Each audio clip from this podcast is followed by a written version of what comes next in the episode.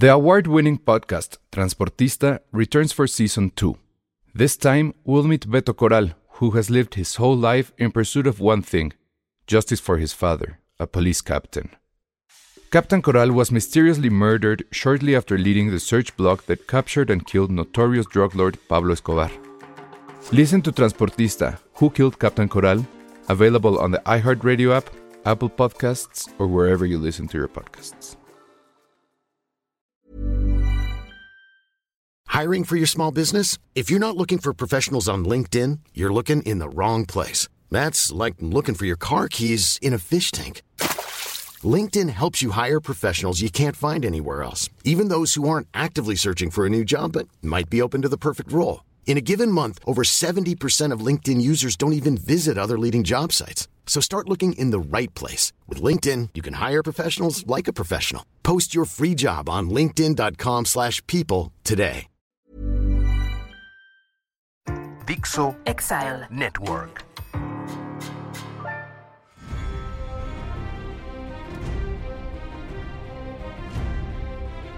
Hola a todos, bienvenidos a Dragonsteria, el único podcast de cine o de Game of Thrones o de House of the Dragon que se transmite inmediatamente después de que cada, cada episodio, en esta ocasión va a ser el episodio 3.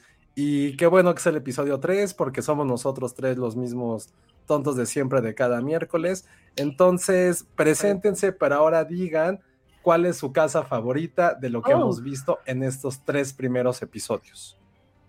Ay, mi casa favorita. O sea, yo o sea, pero no de, no de Westeros en general, sino de las que han salido. Esto. No, no, no, está muy complicado. De todo Es que está Westeros, ¿cuál es? complicado. de Y esa es parte, y esa es parte de mi crítica de este, de esto. Pero sí A vas, ver, Ale. empieza tú, empieza Ah, tú, ¿yo? vale. Ah, Ale, vas.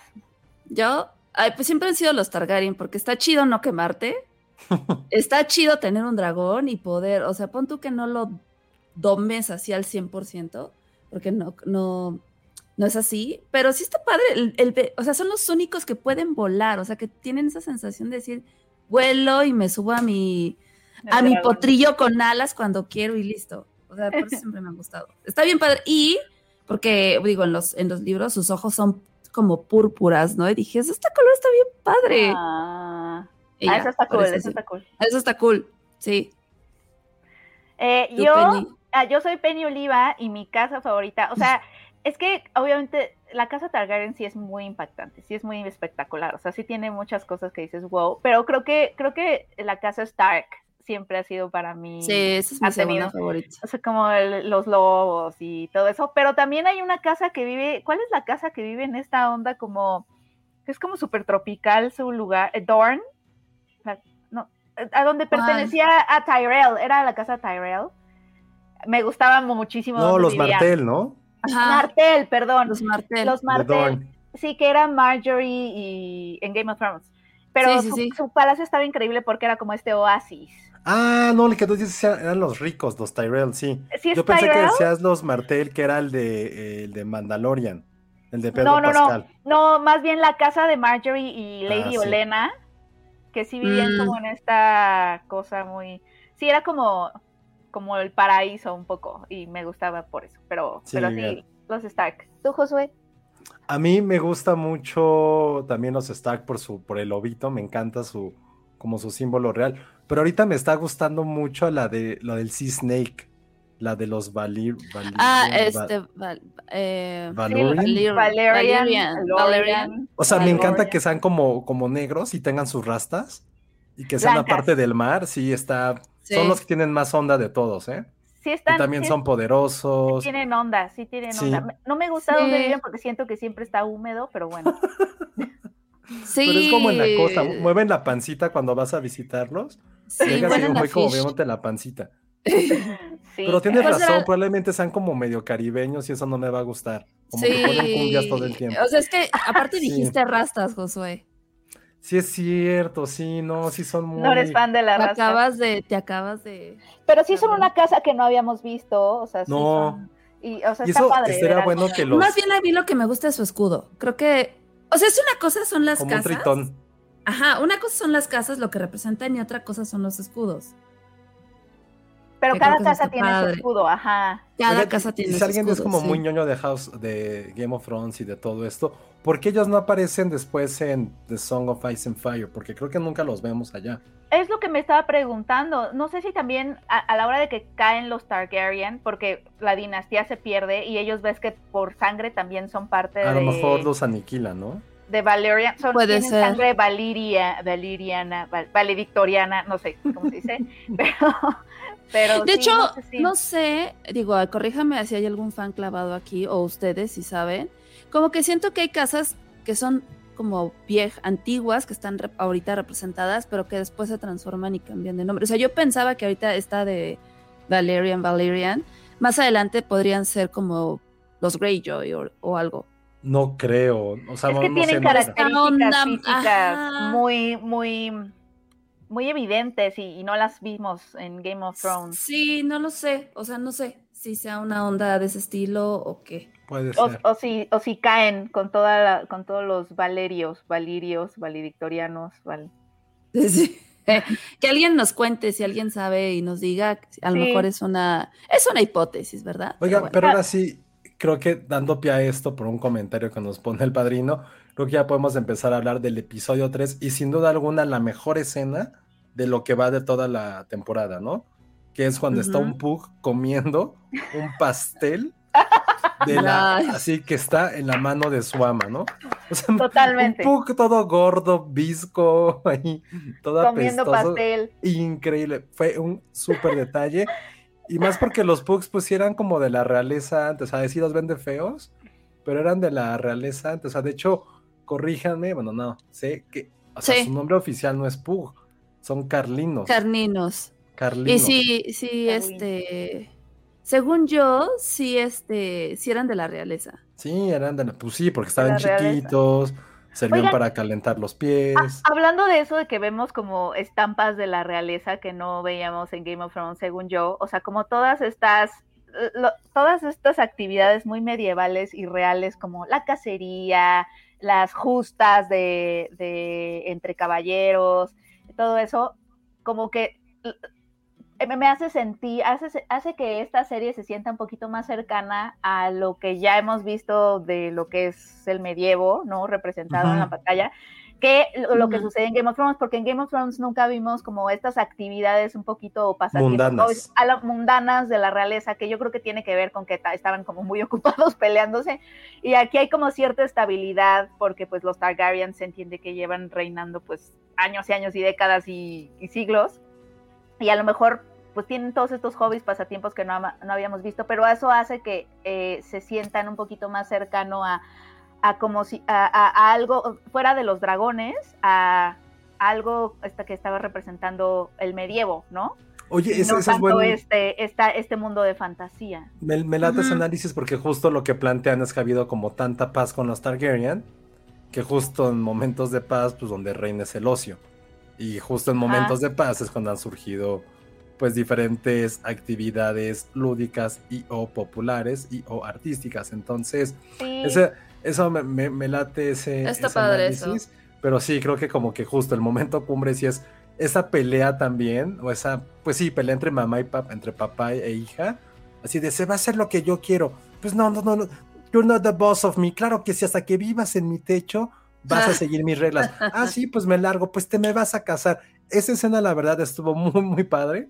O sea, fueron como unos seis intercambios de diálogos, pero creo que justamente eso es como lo que está pasando ahorita, ¿no? Como esta lucha que se me hizo un poquito chafa, ya nos los han dicho en los comentarios así de, güey, ya este tema de te tienes que casar porque eres de la realeza y tiene que pasar, lo sí hemos está visto, bien y de además, cliché. y además ese es mi problema. Pero es que con- va, va muy de la mano con esta, o sea, con esta serie. El hecho, o sea, está toda esta onda de las mujeres no pueden gobernar, de esta onda de como machista, y encima se tienen que casar para que sirven solamente para procrear, que lo vimos desde el primer episodio. O sea, la reina le dice a su hija, o sea, este es nuestro papel. Tenemos que darle hijos al rey, y eso es, esa Sí. es nuestra función principal. Entonces creo Pero- que va un poquito más allá de eso. Pero a mí, a mí justo lo que me hace sentir, o sea, como que ya, ya llevamos tres episodios y creo que es tiempo de aceptar que, al menos para mí, La Casa del Dragón sí es el primo de Game of Thrones menos talentoso. O sea, sí es el, sí es el hermano que, que le tocaron, que le tocaron menos talentos. O sea, porque la verdad sí, cualquier comparación que se haga con Game of Thrones, sí sale perdiendo por mucho la Casa del Dragón en, términos, o sea, llevamos tres episodios y, yo sé que falta más, pero sí sigo sintiendo, sigo, sigo viendo los episodios y adivinando cada una de las cosas que pasan. O sea, eh, que el ciervo blanco se le va a aparecer a, ya podemos con, spoilers, ¿no? A Rhaenyra, pues porque ella es el símbolo de que ella debe ser la reina, y que va a pasar esto, y que va a pasar otro, y que le van a decir que se tiene que casar, y que, o sea, como que está muy telegrafiable, y, y obviamente yo estoy acostumbrado, o sea, estamos acostumbrados a que Game of Thrones sea todo menos eso.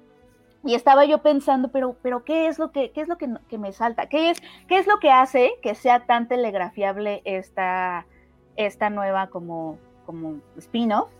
Y estábamos platicando Iván y yo, eh, y, creo que lo que estamos viendo no, no es tanto desarrollo de personajes como pasaba en Game of Thrones, sino trama. Estamos viendo trama, pura trama, pura trama. Sí, porque aparte va rapidísimo, ¿no?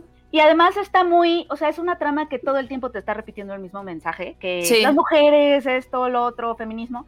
Y en el, en el, en el, en Game of Thrones lo que pasaba era que descubrías a los personajes, o sea, Iván me dijo algo que creo que tiene razón, que es, es que aquí parece que nos perdimos el arco de los personajes, porque ya quien es bueno es bueno, quien es malo es malo, quien es orgulloso es orgulloso, quien es, o sea, Rainiera ya sabes perfecto qué va a decir, cómo va a actuar, este, la, serie te la está vendiendo como la heroína. En Game of Thrones no nos dimos cuenta quiénes eran los protagonistas. Es que no había héroes tampoco. De, no había héroes y, ya después dices, ah, creo que estamos viendo la historia de Jon Snow y de Daenerys, pero para que más o menos supiéramos eso, pasaron temporadas y temporadas y temporadas y aquí claramente la serie tiene una favorita, la serie te está vendiendo una favorita este, y es Reinera, ¿no? O sea, es la reina que además ya tiene como la bendición del ciervo blanco y desde el principio sabemos que a quien tenemos que, se, que con quien tenemos que empatizar es con ella.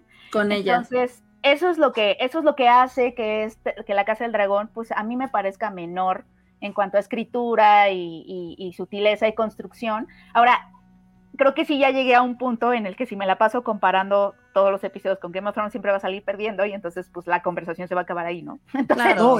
porque aparte esto es un libro, ¿no? Nada más. Corríjanme si estoy mal. No, no, no sé digo, todos eran libros, ¿no? Pero, o sea, el punto no, pero que, el otro era como una antología, casi. Ajá, esta era una antología. Obviamente creo que también influye esta onda de que había más personajes que presentar, veías otros mundos. Y aquí es como, ok, sí, este... Sí, y también son los Targaryen y ya, o sea, porque falta, falta ver a otros personajes, incluso dentro sí, el bajo mundo inclusive, ¿no? O, o, Daemon Targaryen, casi no pasamos nada de tiempo con él, nada más. Y que y justo por eso creo que él se ha convertido como en el en el personaje favorito, porque realmente es el que menos puedes descifrar. Sí, porque lo que hizo hoy estuvo, lo que hizo hoy estuvo cabrón. O sea que sí, estuvo interesante. a ver, lo vamos a decir que creo que está siendo como ha sido el momento más épico de toda la serie, bueno, de lo que llamamos de los tres episodios, como el contexto, ¿no? O sea, el güey llega con su dragoncito, van perdiendo la guerra que nadie les pidió que, que, que lucharan, que lo hizo. Porque además, así, nada más un paréntesis, no, como espectadores no nos sentimos cercanos a esa guerra. Hasta no, hoy. Cero. No, de hecho ni siquiera la entiendes. Nos importaba cero esa guerra, que también creo que es como de, ¿por qué, ¿por qué nos tendría que importar esto que estamos viendo? Hasta que, bueno, hay escena de acción, ¿no? Y pues eso está interesante. Perdón, José. No, y aún así, no, pero está bien porque... escena de acción. No, o sea, te ponen como al malo que es muy malo porque te da porque este, pone cangrejos para que te coman vivo, ¿no? Es como, uy, qué malo. Pues realmente es como, güey, ¿por qué el güey es tan malo? ¿Por qué lo percibimos como malo? ¿Qué es lo que están peleando? Porque estos güeyes traen como, es la casa más poderosa del reino. O sea, la más rica, que son los Valerians y eso. Tienes a un güey con un dragón y vas perdiendo una guerra contra güeyes que solamente, pues no es que sean tan poderosos, pero pues nada más están en barquitos. ¿Por qué? O sea, ¿cuál es el, por, cómo vas perdiendo? ¿Qué está pasando? Y de repente pues la conclusión está épica, pero te pierdes como toda la emoción de por qué pasó. Entonces, creo que eso es lo, que, lo mejor del, del episodio, lo que también dices, Penny, que no es predecible, pues sí es Damon, ¿no? O sea, de repente el güey le dice a su hermano, güey, pues sí te voy a ayudar, cuando creo que era lo que también él quería o no lo sabemos. Y de repente güey por orgullo dice, ni madres, este triunfo o esto me lo voy a llevar yo. Entonces en un momento pensé, dije, güey, Yo sea, dije, güey, está tan orgulloso que prefiere como la paz a recibir la ayuda de su hermano. Ya cuando se pone Jason, John Wick, se pone muy cabrón. Y ya cuando llega el otro dragón, se pone aún mejor. Se pone súper. Sí, sí, dije que. Pero nos emociona sí. justo porque empatizamos con este personaje. Porque además tiene muchas dimensiones, o sea, o sea, es el que tiene más dimensiones, ¿no? Es orgulloso, pero quiere a su hermano, pero, pero también, o sea, pero también es un desastre. Es un poquito el villano, pero no. Tiene a su dragón, pero quiere a su, quiere a su sobrina, pero luego dices que quiere acostar con su sobrina. O sea, son como muchas cosas. Son cosas que mantienen- escandalizan, pero como me decía Josué, es que era normal, ¿no? Como, pues ahí el, el este, la mano del rey ofreciendo al, al nieto con la, o sea, el nieto de dos años con la heredera, Ah, sí. es como, Cada La- vez está la- peor, ¿no? La, de- la decadencia está pero, o sea, como dice Josué, es que así era, así era, así era, y así Para se ellos, pues. estos güeyes Para se ellos. casaban entre ellos y esta onda. creo que apunta a que, pues, por eso la, la- la casa Targaryen va está en decadencia, ¿no? O sea, andan como ya agarrándose ahí de lo que pueden y haciendo cada vez peores cosas para mantener el trono, lo cual es interesante. Pero sí, creo que mi única queja es que sigo bien, sigo sintiendo que los personajes son arquetipos y que, y que además ya están como bien em, delineados en cuanto a que ya sabes perfecto quién es quién, qué van a hacer, qué van a decir. Eh, Es que sabes que creo que faltan personajes secundarios interesantes. Por ejemplo, ¿sabes, sa- Sí, ¿sabes quién podría ser muy interesante que la están desperdiciando un montón? Eh, la reina That Never Was. Es un Ajá. personaje que tiene como todo este insight de, de la dejaron fuera, ¿no? De la política, pero ha estado dentro al mismo tiempo porque sigue ahí, ¿no? Y es la Claro. reina que debió de haber sido. Y nada más la usan como un instrumento para decirle un par de cosas a Rhaenyra y listo, cuando podría ser un personaje que de nuevo en Game of Thrones de pronto creías que había personajes secundarios y luego tenían arcos impresionantes. Y siento que es eso, como que necesitamos salirnos de los del los personajes que tenemos ya son arquetipos que nos recuerdan a otras mil cosas que hemos visto y no hay personajes secundarios interesantes. No, y creo que eso pasaba porque a lo mejor podemos decir, bueno, también había como muchos arquetipos en Game of Thrones, ¿no? Como este Roy loco, súper del incesto y que por eso estaba, a lo mejor tenía tantos pedos mentales. Pues sí, pero alrededor tenía su mamá que era malditamente ambiciosa, estaba su tío, papá, que bueno, que el mejor arco de personajes, siempre lo dije, de Game of Thrones fue lo que pasó con Jamie. Tenía su tío que era su consejero, pero que también era como súper loco. Este, perdón, el abuelo, quiero decir. Entonces había personajes que iban alrededor. También porque tuvimos tiempo para desarrollarlos. Ahora, a lo mejor lo que estaría padre es revisar cómo iba la primera temporada de Game of Thrones, los primeros tres episodios, y a lo mejor compararlo un poquito con esta. Entonces ahí creo que a lo mejor valdría la pena como, como revisar eso. O sea, creo que lo que lo que le ayudaba a los, a los primeros episodios de la primera temporada de Game of Thrones era que eh, era esta visita del rey. Entonces hay dos casas que se juntan en un mismo espacio, que son los Lannisters y los Stark. Sí, y aquí todo está directo. No, a ver, por ejemplo, en este episodio se supone. Sí, en este episodio se supone que están las casas, al menos de Westeros, reunidas para el cumpleaños del príncipe Egon. Y, Y no vemos como nada de eso, ¿no? Que sí te. gu- O sea, y es que aparte son estos nombres que, por ejemplo, sale un Lannister ahí, que ahorita no me acuerdo cómo se llama. Güey, qué, Eh, qué bien se lo, qué bien se lo chingan a Lannister. Sí, se lo ese, ese discurso está padre. Ahí el, pe- el rey todo pedo, así de, a ver, mijito, no, no te vas a casar con mi hija, ya la cagaste, lárgate, ¿no? O sea, sí está padre, pero no sé, como que sí te quedas con, o a lo mejor estamos muy mal acostumbrados a- a- al querer ver más del universo de, de Game of Thrones en general y decir, bueno, a ver, preséntame otros personajes, porque sí, de repente es como, ah, ok. Oye, yo creo que a esa fiesta del bebé Aegon sí hubiera llegado Tatiana, ¿no? O sea, con todo el dinero del rey, se hubiera podido pagar a Tatiana con sus botargas, Sí. cantando el, eh, su cumpleaños y todo el Sí. show, porque él- ahí Total. sí lo costeaba a los demás. Era como, Tatiana, solo un par de canciones, ¿no? Porfa. Aquí con el rey, Ae- el príncipe Aegon, sí, sí iban muy bien. Sí, y, imagínate cuánta intriga no hubo o no podía haber en esa reunión del heredero o del bebé. No vimos nada de eso. Eh, entonces, sí, yo creo que sí. Y pero de nuevo, no sé si está saliendo de la comparación con Game of Thrones. O sea, creo que en escritura sí es superior Game of Thrones. Sí, siempre. Este, eso, eso, creo que la pregunta que me hago es, ¿eso hace que La Casa del Dragón sea una mala serie? No lo creo, o sea. No, No. No, No, pero no. es que sí, no, puedes evitar lo que te está pasando, Penny. O sea, al final es como, por ejemplo, el capítulo de hay un rey que se va de cacería y quién Es que sabe hay qué pueda muchas pasar. cosas que ya hemos visto N veces, Sí, muchos, sí, muchos sí. personajes que ya hemos visto N veces, o sea, Ujú. Pero bueno, Pero probablemente siento que se va a poner bueno ya cuando lo, lo que va a pasar, ¿no? Ya cuando también crezca. Sí, creo que aquí a lo mejor, a lo mejor sí estamos viendo como una nueva faceta de cómo van a desarrollar estos personajes. Sí entendemos como todo el cliché de lo que pueda haber con, con la nueva reina, eh, con la no Daenerys, ¿cómo se me va el nombre? ¿Cómo se llama la? Rhaenyra. Rhaenyra. Rhaenyra. Que, que nos, que, ¿José sabes lo que le decía Peñale? Que. ¿sabes quién se me figura? Como una mini versión. Ajá. Se me Ah, figura sí. como una mini versión de la jefa de Ted Lasso. ¿Sí te acuerdas de la jefa de Ted Ah, Lasso? O sea, físicamente. Se físicamente muchísimo, como de, como de cara. Sí. Son igualitas, Oye, así como los ojos si rasgados, como Igual así como con la boca grande, sonríen igual, porque sé que la vi y dije, güey, no puedo decir a quién se parece, a quién se parece. Y en ese capítulo ya como que sonrió, dije, güey, es idéntica. Ay, no, perdón, no recuerdo el nombre de la actriz, pero es la jefa de Ted Lasso, o sea, la direct, la dueña del club. Se parece Ujú. muchísimo. Entonces, probablemente también, y ahorita que lo decías, dije, también qué tanta intriga puede tener esta princesa cuando pues lo único que sabe es blanco y negro, porque tampoco, y lo dice, ¿no? Como que tampoco tiene como mucho para dónde irse, es como el juguete del papá. Pero yo creo que ya cuando crezca, cuando todos crezcan, y justo nos preguntaban hace rato que en qué episodio van a dar como ese salto del tiempo, creo que es hasta el episodio 6, ya que evidentemente, te- evidentemente tenga mejor un camino más recorrido y un poquito más de mundo, pues probablemente sus, también sus intrigas y su forma de concebir el trono va a cambiar. Y creo que se podría volver un poquito más interesante, también sabiendo todas las circunstancias que hay alrededor. Entonces creo que ahorita yo, yo voy a optar por la opción de ser un poquito paciente, de sí revisar evidentemente demasiados, demasiados clichés. Sobre todo lo del casamiento se me hizo así como, "Ugh, basta. O sea, Sí. era como un episodio, era como, como Game of Thrones meets Brave.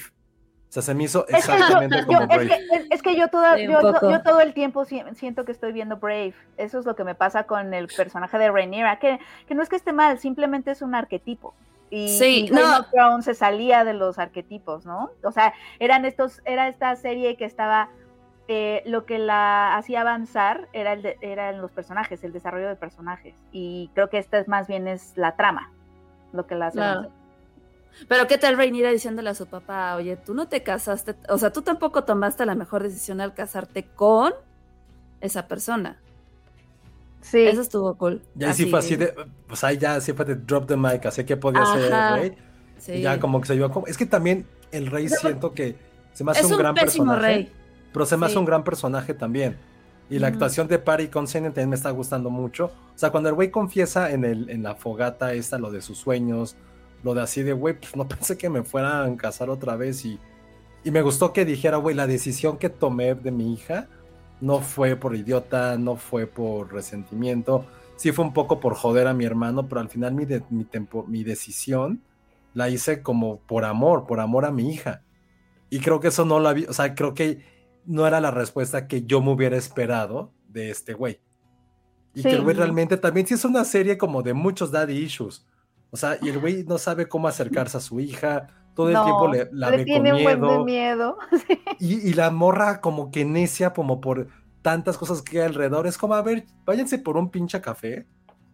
Platiquen un par de horas, platiquen hasta las 5 de la mañana. Ay, si pero quieren. sabes que nadie en Westeros platica. O sea, No. en ahí Game sí of no. Thrones había tantas cosas que podían platicar, nadie, nadie dialogaba, todo el mundo se Todo se hubiera resuelto si todos se sentaran a platicar. Que, al final medio le dice, güey, tú eres la heredera, no hay ni un pedo, cásate con, do- con quien tú quieras, no hay ni un solo problema, y tú eres ahorita la heredera, o sea, te Sí. juro por tu mamá muerta que, o sea, que todo está chido. Güey, se lo hubieras dicho hace 3, 4 años de que tuvieras el pinche bebé, o en la noche en que te comprometiste con su mejor amiga. Ya a punto lo hubieras hecho. Es como, Ah, eso está ojete, sí. todos los problemas de todos los problemas se pueden haber solucionado con un poquito de comunicación. Ah, pero no. Todo mal. Eso es justo para la trama. También su amiga Alicent le pudo haber dicho, oye, me voy a casar con tu papá. Ah, bueno, no, porque ella tampoco supo, pero sí estaba ahí. No, pero ya traía todo el plan, ahí estaba ahí de ofrecida. Y... Sí, pues vamos a platicar. El papá, ¿no? El papá de Alice entre Sí. que estaba así de ahí, métete, métete. Ahí Oye, me gusta ese comentario de, de Estivali que ha estado comentando muchísimas cosas. Que también, o sea, cuando sale lo de la, lo de la fogata, sí, también es por remordimiento de la mamá, también eh, por la profecía. Y tiene razón, todas las profecías de Game of Thrones son un desmadre. ¿Por qué lo siguen viendo? O sea, es como todos ustedes que creen en los horóscopos y que dicen, güey, ¿de qué signo eres? No estamos compatibles, ¿de qué luna eres? Bla, bla, bla, tu ascendente. Suenan como de Game of Thrones, justo. Todos ustedes que son fans suenan como, como algo de Game of Thrones. Bueno, a Cersei se le hizo todo sí. lo que le dijeron. Sí, a Cersei sí le, se le hizo Mm. todo. A Cersei sí todo. Es que era una bruja. Que se le iban a. Que se le iba. Ah, era es una profecía. Sí, bueno, o sea, más bien no es bien- profecía, son sueños, ¿no? Más bien no son es profecías. Ajá. tú no, tú no crees sueños. tus sueños porque son sueños Ujú. y no ¿Cómo se llamaba la del fuego, la que hablaba con el dios del fuego? Misandre. Ah, Melisandre. Igual, también es un cagadero al principio, pero bueno, eventualmente le atinó. Eventualmente la Bueno, eventualmente, en una cosilla por ahí. Era una cosilla. Ajá. Sí, Oye, eso. Pero Sí. sí.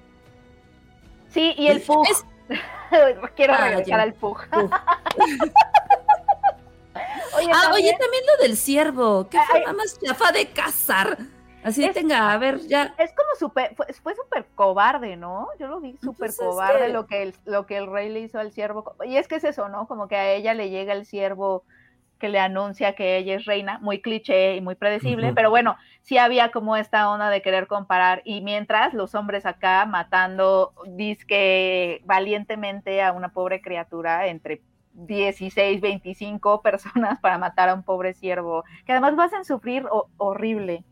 Sí, esa escena estuvo fuerte también. Dije, güey, ya, please, que pase. que pase, Sí. yo no la vi, yo le dije, Iván, avísame cuando acabe. Sí. Sí, sí, sí. Yo, mira, en esos momentos siempre pienso, es CGI, es CGI, es CGI. Sí, pues a ver, eh, esperemos que, que repunte, y yo creo que ya no voy a hacer esa necedad, porque ya yo creo que al cuarto episodio ya va a ser necedad, esperarme que sea como Game of Thrones, creo que es algo que no va a pasar, y más bien a ver si logra encontrar como su propia voz, este, y, y- y que se salga un poco de los lugares comunes. Oye, y hablando de, de esa escena, hay dos comentarios que están buenos. Primero, el de Iván Chimal, que creo que fue de los primeros comentarios de la noche. Podemos hablar de Sir Constant Cole y pone un emoji con ojitos enamorados. Sí está muy guapo el guardaespaldas de la princesa. Eh, Este, ah, sí, sí le da. Sí, le daba una oportunidad. O sea, sí, pero- pero eh, sí, no, no me emociona como el personaje. Pero sí, supongo. No, o sea, a mí se me hace mucho más guapo, pero yo creo que es porque justo es el más interesante. A mí me gusta Daemon Targaryen.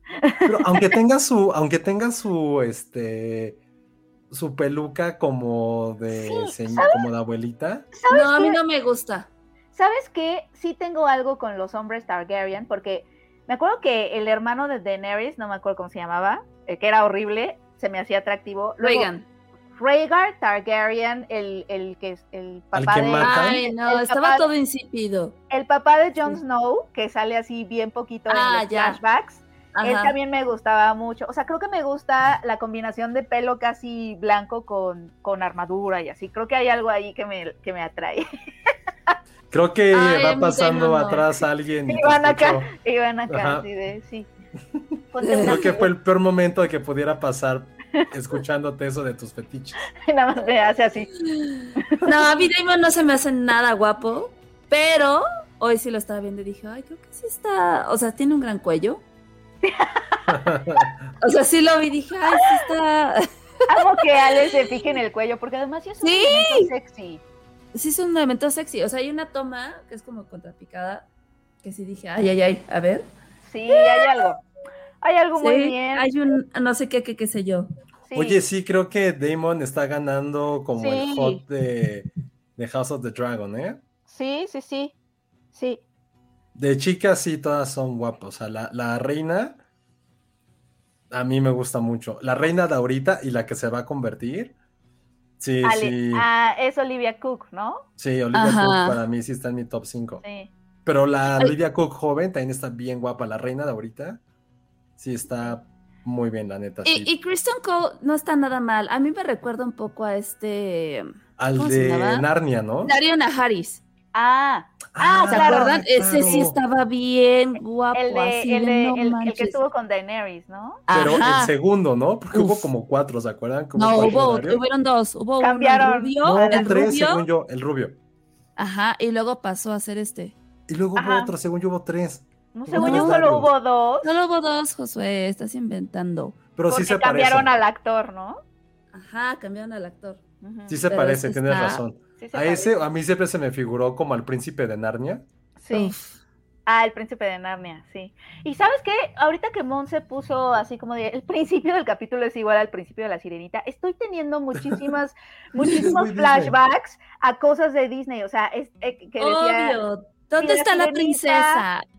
y también cuando se va eh, y Sir Kristen Cole la, la persigue, es como de Rapunzel y Flynn Rider, o sea, como que estoy teniendo, este, como Todo es, muy brave. o Sí, es muy Mérida, brave. es totalmente brave, Mérida cuando se No. enoja con su mamá porque a fuerza quiere que se case, va y se va en su caballo. Enojada. y se va a su caballo enojada, esa escena es brave, Sí, el pelito ahí. El pelito y todo, o sea, como que sí, Nada. dije, ya hemos visto a esta princesa antes y, y no me gusta.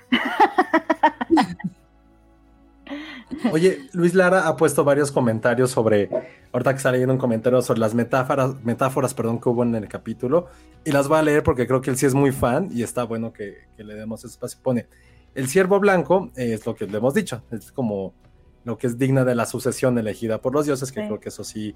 Y, y se muy- sabía Muy luego, claro, luego sí. que, que iba- le iba a parecer a ella, o sea. Luego lo de guarida de Greyheart desfigurado como su máscara, que marca también su cuerpo en prodedumbre y corrupción. Es decir, el, el como líder es el líder de la rebelión o de la guerra que tiene grayscale. Entonces, sí, por eso se veía así. Luego la gran fogata que, por hace- que parece devorar a Viserys en el fondo del cuadro con Alicent. También, de hecho, noté también que había como un cuadro muy de muy a la Picasso, en, cuando están así, perdón, de Matisse, no sé si este cuadro se Ah. están como, como bailando, como cuatro figuras. Sí, Se me fue el nombre Ah, de la obra. sí. no, pero, Aparece al fondo. pero sabes que sí es interesante eso porque el fotógrafo es mexicano, se llama Pepe Ávila del Pino y él fotografió el, el segundo, el tercero y el décimo episodio y él justamente una, una de mis reporteras lo entrevistó y hablaba de que se inspiró en muchas pinturas y una de esas pinturas, por ejemplo, es, se, se ¿Sí fue inspiró mucho, se, se inspiró en, en Monet, más bien porque Ah. hay mucha niebla, mucho, mucho que no, es- no, no es posible ver el horizonte muchas veces, sobre todo en esa, en ese puente de Dragonstone donde se enfrentan Rhaenyra y Daemon con sus dragones, ven que el cielo pues es totalmente Monet, estos colores que se funden, no se ve el Ay, qué horizonte, padre, no no es un cielo claro, o sea, como- pero está bien padre que haya como este mexicano y sea el que esté haciendo como la fotografía, porque la fotografía ha estado muy padre, yo Eso creo. es justo, sí, la fotografía creo que en todos los episodios, que creo que a lo mejor usted en Game of Thrones lo dábamos como por sentado, Ujú. y aquí a lo mejor han vuelto un poquito más quisquillosos. Y justo lo que decías al principio, ahorita que vemos como las cosas más mundanas también de este universo, de este reino, también creo que la parte del vestuario, de, esto, de esos diseños, justo lo que decía, estábamos viendo, ya le dijo, güey, ya viste cómo están los dedos del rey, que ves que Ujú. tenía unos problemas en el dedo, que tenían ahí unos Es que ese, Este- ese es importante. ve, o sea, ya están así como bien derruidos, y al mismo tiempo su hermano, pues mata a este güey que tiene Dragon's Grayscale, perdón, y el güey lo va sí. tocando como si nada. Y son como esos detalles de, a ver, güey, tu hermano sí es vulnerable a lo mejor a enfermedades. Tú estás agarrando la enfermedad más cabrona de tu universo y sin miedo. Entonces ahí también como que puede haber una metáfora entre que uno es más fuerte, el otro es más débil. Que insisto, a mí el rey, su actitud, por más estúpida que suene, si es como, si es como un estudio de lo que significa ser líder. O sea, porque el güey dice, es que en una decisión unos se enojan, otros me, a otros les gusta, pues yo qué hago aquí. O sea, aplicó la de Peña Nieto de ustedes qué harían. O sea, aplicó esa prácticamente como rey. Pero me gusta esta parte como vulnerable del que el güey sí está tratando de gobernar como de la forma más ética, pero a veces las decisiones de un líder pues no son las, no, no digo que no sean éticas, pero están sentadas a veces para un bien común y en el bien común a veces arrastras gente y el güey no es como lo suficientemente maduro y lo que todo el mundo le critica para tomar estas decisiones. Total. Y creo que de ahí va a ser todo el desmadre que va a acabar en en un spoiler que vimos que dijo. Por eso, por eso nos falta, nos falta alguien que en Westeros quiera anarquía. O sea, quiera como ya a- abolir la monarquía y sabes como abolir el sistema. Y ya no, ya eso está, me gustaría. alguien que Abolir diga, monarquía. que destruya el trono de hierro, diga, nadie más se va a sentar aquí. Ah, porque además había algo así, ¿no? De que ah, él tiene estas heridas por el trono de hierro. A ver si no estoy diciendo barbaridades, pero personas que conozcan mejor de la mitología, yo no he leído los libros, pero se, significaba algo el que te sentaras en el trono de hierro y que te Sí. lastimaras. Eh, Era que el- Ajá, Que sí, el trono te estaba rechazando y que Ah, ya llegaba tu momento de bye. ya. Porque de hecho sus heridas, o sea, él se corta, pero sus heridas no están sanando. Y eso es como el, el indicio de que ya pronto va Pronto Adiós. ya, bye. a estirar la patita. Sí, y es Sí. justo como decía Abraham, ya lo dijo Damon, no sabe ser rey. No, Y sí es cierto. Alonso Menos a Pero- lo que decías, Penny. White Ah. Walkers entran a la conversación. No sabía Sí. que yo era Team White Walkers hasta ahorita. Eres Team White Walker, sí, pero es que ahorita sí es necesario así como de, güey, ya, por favor, alguien. Aunque sabes que también la mano del rey está siendo un gran personaje. ¿Otto? Me Otto sí gustaría que le dieran más protagonismo también. Sí, sí. Sí, es el que güey es, es un el, es el que nos ha, superojete. es el único que nos ha traído como intriga, ¿no? Sí, O sea, Más es un ojete desde el momento en el que le dice, órale, vas, el rey está triste, ve a consolarlo. Ajá. Ahí sí fue de, ¿qué pedo con este señor? Y el Sí. que acaba de proponer así de, "Pues, no hay pedo, que se case con mi nieto que acaba de cumplir dos años. ¿Qué pedo? O sea, sí, o sea, sí, cada vez nos sí. sorprende más. El episodio, anterior, güey, cásate con tu sobrina de 12, no mames. Y ahorita es como, no, deja que tu hija como de 18 se case con su hermano de dos años. Es como de, güey, ¿qué pido? Sí. Pero Oye, dice Silvia Lo- Lovera, y no me acordaba de esto, que Drogon destruyó el trono de hierro. Cuando... claro, al final. Al Sí. final. Ah, entonces soy Team Drogon, este, la anarquía de, del- de- de los dragones. Drogon es el verdadero anarquista, siempre lo es el verdadero anarquista. Sí. Ah, y también hay un consejero que también es como bastante bueno, el que siempre está como jodiendo que se case, que con quién se case el rey ahora con quién se case su hija. También se me hace un buen personaje, o sea, se me hace medio, medio lerdo, así de que siempre aparece como en momentos, pero nunca lo ves. Pero ah, ese poder ser eh, interesante, pero no sé. Si hace falta un poquito, hace, hace falta un poquito de maldad, pero al mismo tiempo lo que pienso es que la maldad ya está en estos personajes, ya está en esta casa. O sea, la intriga ya son ellos mismos destruyéndose desde los cimientos. Que, como decían en Game of Thrones, pues era como todo alrededor. Pero aquí ya están tan de la mierda o van como encausados a tirarse que ya, pues ya cualquier intriga es esa misma la que están haciendo ellos. Entonces, por ahí podría ser. Podrías. Esto que dice Abraham Porras también está interesante. El de, yo creo que tuvieron que haber desarrollado un poco más a Alicent y la ansiedad que tenía por sentirse usada. Sí, Siento que en este episodio que ya es reina se olvidó de todo eso. Se sí, pues, todo olvidó. el tiempo de- absolutamente como que ya no sabes qué pasó. Y es, que, como van estos saltos, y justo lo que decías. Penny, no hay este, esta curva del personaje que, es- o sea, que se va, se están va endureciendo. ¿no? Están, sí. están totalmente, son como estampas de personajes, o sea, están como muy estáticos, muy lo que necesita el episodio para ese momento y punto. E- Es eso lo que a mí me, me- hace que me saque de pronto la serie y quiero entrar y quiero entrar, porque obviamente, pues es muy bella, ¿no? Visualmente es como muy espectacular, los dragones, y quieres entrar a este universo, además de que, pues sí, Westeros y ya hay algo que, que- que- que nos gusta de ese universo, pero me saca constantemente porque es como de, ah, pero mi trama es esta. Y es como, sí, ya entendí tu trama, que la reina, el feminismo, pero, pero quiero, quiero que los personajes se sientan más vivos Y creo que por ahí todavía le falta como eso.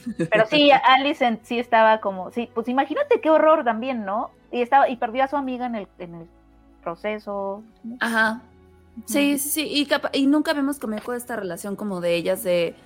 Dude, eres mi, eras mi amiga y nu- nunca me dijiste. Y, o sea, como que esa onda no se siente. O sea, a lo mejor no que haya un diálogo per se, pero sí que se siente en sus miradas o en sus actitudes. Es como No, el distanciamiento final- y listo, se acabó. Sí, justo, si ya la están obligando a casarse y están entendiendo como cuál es el proceso político de un matrimonio, pues también debería saber que no fue, o sea, no fue personal, fue strictly business lo que hizo con su amiga. Ujú, ujú. O sea, no fue Sí, que ella pero- lo engatusó, no fue de, oye, una rubia lo está sacando, no, no fue por ahí.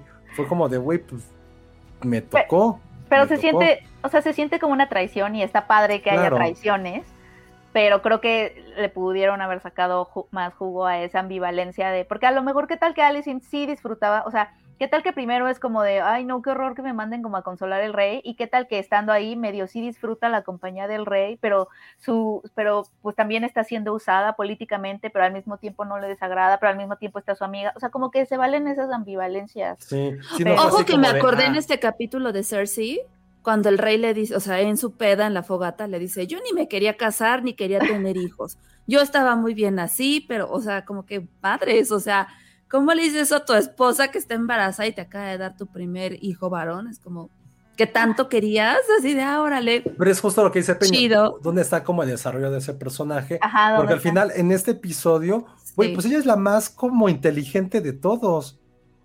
O sea, cuando hace un comentario cuando, o sea, cuando están como donde sale el Pooh, no me acuerdo bien qué es lo que ella dice, pero como que calma las aguas también cuando incluye a, la- a su amiga y como que las controla y calla y como que medio calla a la gente. Luego ella es la que va al rey, se le acerca y le dice, a ver, güey, ella no se va a casar si tú se lo dices. O sea, tranquilízate. Y luego al final le dice, güey, ¿qué es lo mejor para tu reino? ¿Que ganen estos güeyes o que se chingan a tu hermano? O sea, ella es la final la más inteligente, en el episodio fue la más inteligente y sensata como de todos. muy, muy sensata. ¿Y cómo fue ese desarrollo? Porque pasó de ser como una morrita ahí, como toda fresoide, Exacto. a ser este personaje. No, fue como de un día para otro, ya no se come las uñas, ya parece que ser mamá la convirtió y le dio como superpoderes así de inteligencia. Y Yo también la como, sentí ah. como un personaje completamente diferente y, y sí me hubiera gustado ver, o sea, exacto, como que, ay, es que ya pasó el tiempo y es como de no, pero es que es justo lo que no nos gustó de, no me acuerdo qué temporada de Game of Thrones en donde parecía, eran estos saltos de tiempo de que llegaban a un lugar y a otro así como si nada, y, ¿se acuerdan? No me acuerdo qué, qué temporada fue que nos quejábamos mucho de eso, que era cuando la serie empezó como a medio flaquear en su escritura. Es eso, como de, ah, bueno, pero es que ya son otros personajes porque ya pasó tres, tres, tres años. Y es como de, ah, ok. Pero sí, probablemente te- tengámosle ahí paciencia. Creo que te va a faltar muchas cosas que, que vaya a pasar. Pero es justo lo que nos dice Manuel Villegas. El personaje de Otto Hightower me recuerda a Littlefinger. Es el único que Sí, está moviendo la trama. Tan así que consiguió que su hija se casara con el rey y quiere que su nieto ahora sea también el nuevo rey. Aunque ahí lo quiere casar con su lo que sea.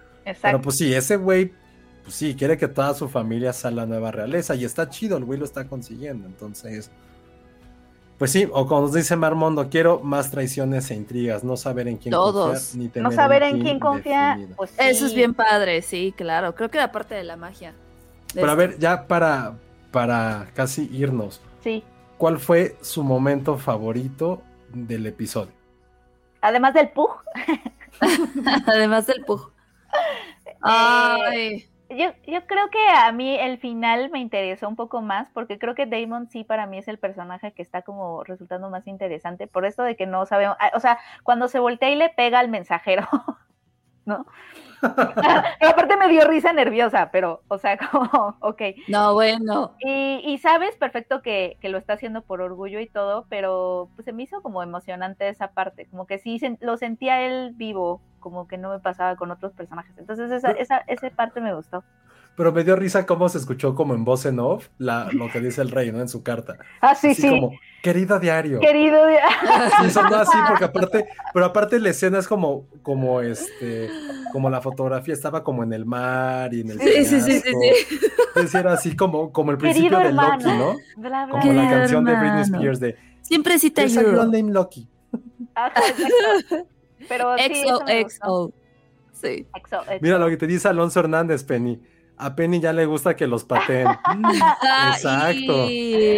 No, pero no lo patea, le pega con un casco de arriba para abajo. Sí me fijé. Antes de No, que nos pues digas tu momento favorito, Ale, nos Ajá. dice Luis Lara.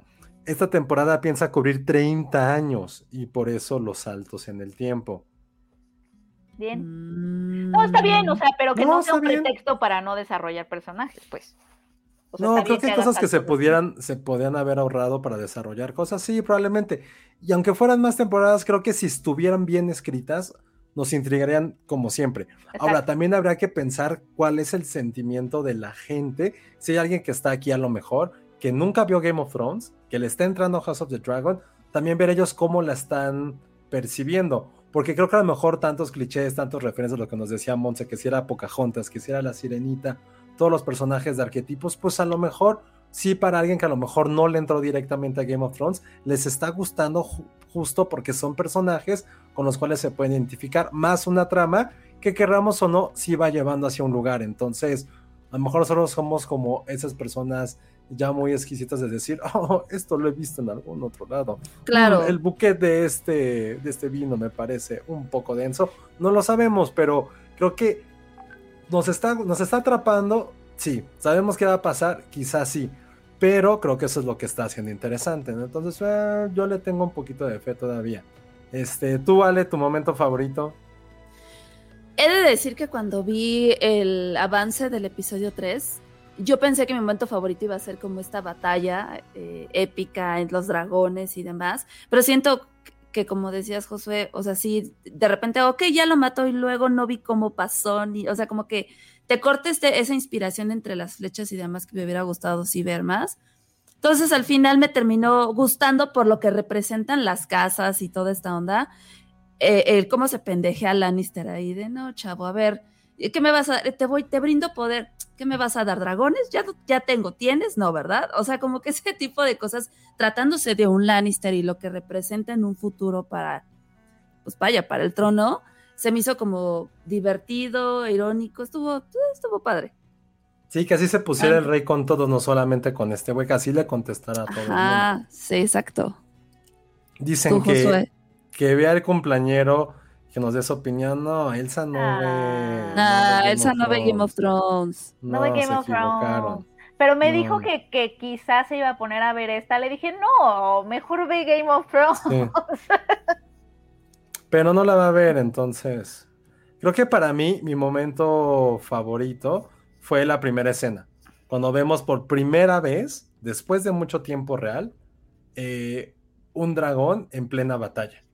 Cuando llega dragón. Daemon y su, bat- y su dragón en la noche y empieza a joder a todos los hijos del come cangrejos o como se llame, ese episodio sí, Sí. me, ese momento sí fue así como de, güey, qué chingón, no mames. Entonces, creo Acción. que ese para mí fue, fue mi favorito. Ya después lo demás era, please, please, que ya salga el dragón, que ya salga el dragón. Y creo que como táctica para ligar, revise cómo, cómo se acerca el Lannister a, a Rhaenyra. Le dice, güey, yo te pongo tu Dragon Pit, te pongo para tus dragones. Y Es, ella así es- de, es "Eh, totalmente el. Ya te, yo te Sí, pongo claro. casa, yo te pongo Ajá. casa. ya Es no estudies, yo te saco de cagado. estudiar. Sí, estuvo muy como de- cagado. Y la Sí, cara sí, que A la cara como, de ella, así de, ay, ya me voy. Que hasta el vino le tira ahí. O sea, Le, le "Ten, tira- vino". Pero se me hizo así como cuando, a ver, a ver, reina, si llegas a, yo te pongo tu casa y la Yo chica. te pongo eh, tu casa. Es como Ajá. cuando el güey te invita al trago en el bar y dices, ay, a ver, esto está interesante. Y, abre la boca y dice, ay, no, güey, cállate. Mejor. Sí. Sí. Yo sí le pongo casa. Es, es, es, es el equivalente de eso. A ella sí le pongo casa. Sí. Dragon Pit con Oxo, sí, hijo, se, escu- se escuchó muy rey, pues sí, Lannister, tenía que ser Lannister. Sí, total, Los, total. los Lannisters son los mis reyes, ¿verdad? De Westeros. Sí, Sí, total, obvio. total. Sí, sí, sí, Mm. pero sí estuvo, pero me gustó la cara ahí de, de Daenerys de güey, no, no va por ahí. Y creo que ahora sí, la gran pregunta que nos hicieron muchos al inicio del episodio, que quién era el dragón, quién era el jinete y quién estaba con el dragón del final del episodio. Ay, Es- sí. Lenor Valerion Targaryen, ese es su nombre Sí. Valerion.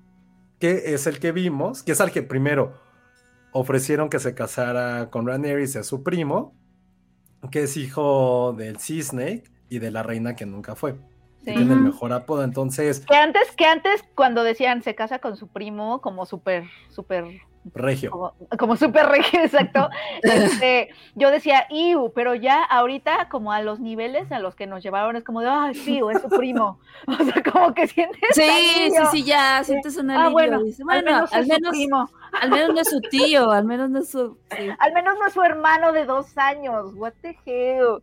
Sí, Ah, ya lo del primo es lo de menos. Es como, sí, güey, ya cásate con él, please. Por favor, cásate con un primo. O sea, ya el primo ya es como, ya sientes alivio. Se siente más normalizado, ¿no? Un poquito. Sí, O Pero- sea, pero ¿hasta según qué yo este- nivel nos han llevado que ya sientes alivio cuando es un primo? Y este güey sí es como así el cabrón de Westeros, si lo piensas, porque tienes sangre de la casa más cabrona que lo que ya hemos dicho, los Valerian, y aparte es Targaryen, o sea, sí está en el top, top, top de Westeros. Sí, sí, sí, su claro. Realmente él también como que hizo. Tiene esta la mejor sangre para procrear. Y aparte Así sí le es. contesta a su tío cabrón, así de, güey, eres bien pendejo, güey, ¿tú qué estás haciendo en esta batalla? O sea, desde la primera escena que sale ahí como con sus rastas como jugador de NBA, sí, está Sí. así como de, sabes que está chingón. Ese, ese personaje no me quiero encariñar con él, porque sé que le va a ir de la mierda seguramente, pero me cayó muy bien, él, él tiene como mi potencial de tener mi corazoncito como Jon Snow, entonces... Pero sí merece, merece que les den arcos y que se, se, se- se hagan atractivos. Sí, luego esa escena de, de Damon contra todos y nadie la latina con sus, con sus flechas, también sí fue así como, ay, a. John Wick totalmente. Ay, totalmente. Sí, fue muy John, ya, sí fue muy John Wick porque me acuerdo que ni con Jon Snow pasaban cosas así, o sea. No, a ver, es como cuando con los de Star Wars, cuando llegan y están ahí ah, aventando sus. Sí, eso, eso estuvo, nadie, dice, "Ay, eso corre". estuvo muy, este, sí estuvo, sí. Es que siento que podría ser, siento que podría ser mejor. Sí, creo que- Totalmente. oigan, y hablando del futuro, nos pregunta Abraham Porras ya para finalizar. Oigan, ¿y qué opinan de que aparentemente están casteando a Henry Cavill y Elizabeth Olsen para la segunda temporada? Pues No, no sé. No sé, no sé qué sentir porque, o sea, una cosa que tiene Westeros, bueno, a Matt Smith sí lo conocía, pero tienen que ser estas personas que sí se puedan como, como camuflar en el universo, ¿no? O sea, no que lo- tienen este super mega star. No hay star power. Sí, ajá, no. Porque eso es lo que pasó con Game of Thrones, que no- realmente no ubicábamos a nadie, ¿no? O sea, Ned Stark, bueno, es un actor que hemos visto en varias cosas, pero... Pero también Sí. era como nacido para segundear. Pero aparte. Sean Bain Sí. es eso, nacido para segundear. pero él aparte fue el gancho, ¿se acuerdan? En la primera temporada el era la imagen de póster. todo, de todo. Pero era más, bueno, sí, también porque era él y porque también el personaje que tenía, pero, Exacto. pero sí, o sea, Cersei, Elina Giri sí medio la conocíamos, pero pues tampoco era casi. Pero tampoco era Nada. así. y todos Nada los demás. comparable con Elizabeth y Henry Cavill. O sea, no. No, no, pero ninguno. O sea, incluso Olivia Cook, que es ahorita como medio gran estrella, pues tampoco. O sea, no, No. es tan conocida. Y los demás, pues sí son como de. "Ah, ¿Y esos quiénes son? A mí, Claro. Considine sí lo, sí lo ubico de varias producciones británicas. Pero pues tampoco es como que digas, ay, güey, es este cabrón. Entonces. De Henry Cavill, mientras no sea Targaryen, pues sí. Un crossover con The Witcher. Ándale, sí. No, quién sabe, no sé. No sé, no, no podría, o sea, dar una opinión cuando no sé ni qué papel. Quién No sabe. importa, sí, o sea, no lo veo como algo malo. No. Probablemente sería como otra razón más para jalar audiencia y que eso los lleve como a otros lugares de producción. Probablemente yo no, no lo veo como ninguna mala idea, incluso me gustaría verlo, pero sí, sí sentiría un Aunque a mí poco- Henry poco Cavill no se me hace gran actor, ¿eh? Bueno, a, o sea, a mí, a mí tampoco. No. pero Elizabeth Todavía Olsen creo que Elizabeth Olsen sí es, es pues buena, o sea, como que tiene expresiones que está, o sea, sí, pero Henry no sé. O sea, como que siempre es la misma, el mismo personaje con él. Sí, ay, Sí, perdón, total. ¿Quién estoy, tratando de encontrar mi WhatsApp que está así. Llorando. Disculpen, ajá. ya. Pero sí, a mí me, me gustaría. Y bueno, para los que vieron un poquito ya quizá el avance del episodio 4, creo que se viene muy cabrón un par ahí como de intrigas, tradiciones, todo lo que habíamos dicho que queríamos ver. Al parecer en el episodio 4 ya se van a soltar ahora sí los madrazos. Entonces, Venga. madrazos emocionales. Entonces Uh. creo que puede ser algo bastante chido. Entonces, pues ya está. Este fue, miren, justo casi una hora que, que dijimos. Yay. Eh, Yay. Este fue el episodio de Dragonsteria. Está raro porque ya Dragonsteria. casi estamos llegando a 100 personas, pero porque a lo mejor ya hubo gente que lo, que lo acabó de ver después. Pero este pueden verlo en el momento que quieran. Vamos a ver si lo metemos como podcast. Creo que estaría bastante, bastante bueno. Pero el chiste es que también ustedes, eh, este sea como un episodio especial en el cual ustedes comenten mucho, que también nos dejen a ver sus opiniones. Y ahorita leímos varios comentarios muy, muy buenos. Y entre Estivali y Luis Lara, y como se ve que son muy, muy fans de la serie, entonces nos ayudaron muchísimo a enriquecer datos que no, que no conocíamos. Entonces, qué bueno, muchas gracias a todos. Nos escuchamos la próxima semana. Eh, vamos a ver si estamos en pijama. Creo que la lección de vida va a ser cenar mientras vemos el episodio, a ver si no nos cae algo mal. A ver si Exacto. no nos da mucho asco, porque esa última escena ahí del Crab Eater con sus órganos Ah, de fuera sí, estuvo padre. sí. Estuvo, estuvo, chido. estuvo padre. Sí, a mí no me dio asco, la verdad. No, a mí tampoco, pero pues, puede haber gente. Pero sí, lo, de, lo del jabalí también estuvo bastante rudo. Ah, el, el ciervo, ¿sabes qué? Que se maten Sí, el entre ciervo- ellos, pero que dejen a los animalitos en paz. sí. Es muy molesto cuando hay un animal de por medio. Esperemos ver más al. Pug, pero que- sin que sufra. Sin que sufra el pug. Pero hubo muchos perritos en este episodio. Hubo muchos, muchos, muchos perros en este episodio. Los perros de la cacería estuvieron ahí como, pasaron Ah, como, sí. como unos cuatro o seis. Sí. Entonces, Sí. Me hubo- pongo muy nerviosa cuando hay perritos. Es como de no. como el- eh, los perros que se comieron a. Ah, ¿cómo se llama este cabrón? El hijo de puta. Ah, este. Ah, ¿A Recon? No. No. ¿Cómo se llamaba? Ramsey. Ah, Ah, Ramsey Bolton. No, pues es que se mataron a todos los lobos. Solo uno sobrevivió. no, y qué bueno que se lo comieron los perros a Ramsey. Ah, Qué claro, bueno. sí. Pues sí. Yo creo que fue el personaje más, después de Joffrey, que más nos cagó, ¿no? Horrible, una cosa espantosa. Sí. Que no sé, ¿eh? Al final, ¿quién les habría cagado más? No, Jeffrey. Sí, ¿no? Porque Jeffrey lo escuincle ahí. disfrutaba y. Oh, no, Jeffrey También este güey. Sí, pero Jeffrey parecía Sí. muy intocable. Y Eso Ramsey sí. sabías Es que, que- el es que momento el que, asunto- llegara Jon Snow, se lo iba a coger. Es que el asunto con Jeffrey es que además era un niño consentido. Sí. O sea, Y porque- luego la mamá Ajá. hizo la pando, hacía que lo odieras todavía más. Eso es Sí. cierto. O sea, era un niño súper hiper privilegiado que no había sufrido una cosa en su vida, un, un día en su vida y además era miserable. No sé Ramsey Bolton si él tuvo una infancia feliz, pero Joffrey era como la cosa más consentida del mundo y eso lo hace todavía más Sí, y el otro la, la sufrió mucho porque era bastardo, entonces. Ah, era bastante. Ah, y bueno, la había- sufrió. Ajá. Bueno, había, no lo justifica, pero había como otra dimensión y Joffrey así era como el privilegio hablando. Sí, entonces. Sí, odiamos más a Jeffrey, pero Sí. pero sí, muchos perritos en este personaje. Un jabalí, unos Ah. ciervos, y ni modo, a veces así es la vida. Pero también hubo cangrejos felices, porque estaban sí. comiendo. Pero se murieron todos, ¿no? Por el fuego, ¿no? Ah, pues sí, pero. Pues en teoría, bueno, no todos, seguramente por ahí hay alguno que. Como Yo de- creo que los cangrejos nunca más- los voy a volver a Yo, averiguar. yo nada más vi, yo nada más vine a comer, así como, Sí, pues yo qué, güey. yo que yo nada más vine a comer, me invitaron a cenar y dije que sí, Pero la pasaron bien antes, nunca les había pasado nada. eso sí, yo no sabía Sí, que los sí. cangrejos podían comerte, o sea, Yo hay que, hay que googlear eso. Yo- pero después pensé, pues sí que comen, o sea, no comen algas. Pero Por sí, algo tienen pero esas si ven que estás, pero si ves, ven que estás vivo, les dan miedo y se van, ¿no? Te comen hasta que No estás sé, muerto. según yo los cangrejos sí son medio carroñeros, pero así como lo ponen ahí, no sé. De que no estás sé. vivo y les estás gritando y siguen ahí comiéndote. Eso Te voy a dar el mejor ejemplo, Penny. ¿Te acuerdas Sí. cuando subías a tu viejo trabajo ahí en, en, en Santa Fe? Bueno, por Santa Fe en, en lo más altas. No sé si Mira, tú sí. Tú pasabas como por atrás del bosque. Si nunca te tocó Sí, subir o bajar. Sí, ¿Te sí, acuerdas de los perros asesinos callejeros que había ahí? Sí, sí, me acuerdo. Nunca pensaste que un perro te iba a, iba a atacar un coche.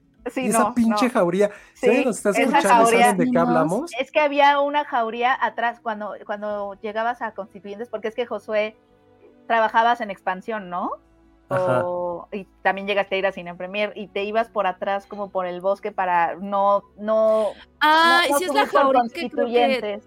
no sé si todavía exista, pero ya me topé con una sobre, sí, sobre constituyentes por Chapultepec, que son como, yo creo que como ocho perros, pero hay una hembra ahí que siempre está preñada o tiene ahí sus chichitas. y sí se ven bien rudos. Sí, eran No, son súper rudos. De hecho, Pasabas hubo noticias de que mataron a un güey hace mucho tiempo. A ver, imagínate, pobres perros. Han de tener como- hambre. que- sí, Son y lo como que tienen que ser. Sí. Pero no sé por qué a los perros no, no se los toma mal. Pues no, porque hacen lo que necesitan para sobrevivir. Ajá, ¿qué ¿no? tal que tenían esos güeyes asaltaban, distribuían droga. O sea, sí eran.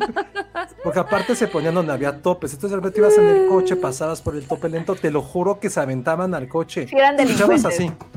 Yo así, güey, ¿qué pedo con los perros? Los perros tenían navajas en lugar de, en lugar de garras. Entonces, Sí, eran- sí eran los cangrejos. Sí, sí eran, sí, pero Puede ¿sabes ser, pero creo que entonces la anarquía de la Casa del Dragón ahorita está en los cangrejos, porque a lo mejor, o sea, sí es la rebelión de los cangrejos, porque cuántas veces no vamos a un restaurante de mariscos y escoges tu cangrejo o escoges tu langosta y están vivas y luego te las sirven. claro. Entonces, yo creo que sí era, era hora de ver un poco a cangrejos un poco más proactivos, con más, este, con, con más iniciativa, con más este, personalidad, y eso no, no lo hemos visto. Yo, los únicos que me acuerdo así como en cine o televisión son los de Nemo que le hacen ¡eh, eh, eh! Cuando Ah, sí. pero sí, los cangrejos son, son carroñeros. Sebastián, pero Sebastián también estuvo en peligro de ser comido. Ah, sí. Pues aquí creo que nos resuelve la duda Blanche Chains. Dice, yo cuando voy a pescar cangrejos, lo hacemos con un pollo y con un pedazo agarras como 17 cangrejos de un jalón. Pero el pollo está muerto, ¿verdad, Blanche? Sí, pues ha de ser como, es el anzuelo, pues. Ya. Eh, Ahí está, nos acaban. Gracias, nunca habíamos tenido un comentario de alguien que pescara. Nunca. Entonces, qué, qué bueno que estamos ampliando nuestro horizonte de audiencia. Bueno, al menos Sí. nunca les ha mordido uno, duele horrible. ¿El cangrejo? ¿O Pues- mordido o pinchado? no, pinchado. No, la última vez, de las últimas veces que fui a, la playa, era, me acuerdo que era de ejercicios de nadar hasta donde están las duyas. Y en todas esas este, duyas de madera, o sea, como las cuerdas, está Ajá. atascado de cangrejitos chiquitos. Entonces te cansas y te agarras de ahí de regreso y de repente era como tenías un buen aquí y nada más sentías como piquetitos. O sea, sí son como criminales, la verdad, sí. Admitir que son los que- criminales del mar. Sí, o sea, está bueno que hayan tenido protagonismo. O sea, ¿quién, se hubiera, ¿quién hubiera pensado que hubieran tenido tanto protagonismo en esta secuela de Game of Thrones, los cangrejos? Y creo que hay anarquía ahí. O sea, hay un poco de anarquía. Me gusta. Ahí está, ven. todo se reduce siempre a comida. Pues ya, listo. Muchas gracias por habernos acompañado este domingo en la noche. Esperamos que hayan tenido un domingo de bajón post Game of Thrones, post House of the Dragon y, que y gracias por estar aquí con nosotros. Nos escuchamos eh, el próximo episodio. Veamos qué mejoró, qué nos gustó, qué nos emocionó. Y pues sí, nos escuchamos en el próximo capítulo de Dragonsteria. Eh, chicas, sus, sus redes. Arroba Ale Kazagi. Nos vemos en el siguiente episodio, amigos. Sí, arroba Penny Oliva. Y recuerden que Penny se casó porque se tenía que casar como Rhaenyra. Exacto. Exacto, para hacer no. alianzas con la Para casa, con la casa Iván. y yo soy Josué Corro, arroba Josué Corro. Nos escuchamos la próxima semana. Y gracias por acompañarnos. Y ya, episodio 4, próximo domingo. Bye. Adiós, buenas noches.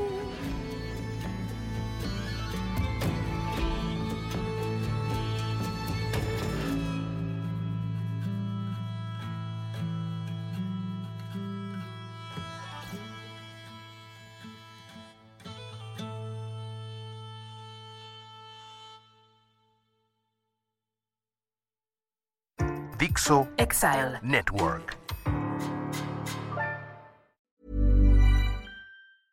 Hey, it's Paige DeSorbo from Giggly Squad. High quality fashion without the price tag. Say hello to Quince. I'm snagging high-end essentials like cozy cashmere sweaters, sleek leather jackets, fine jewelry, and so much more. With Quince being 50 to 80% less than similar brands.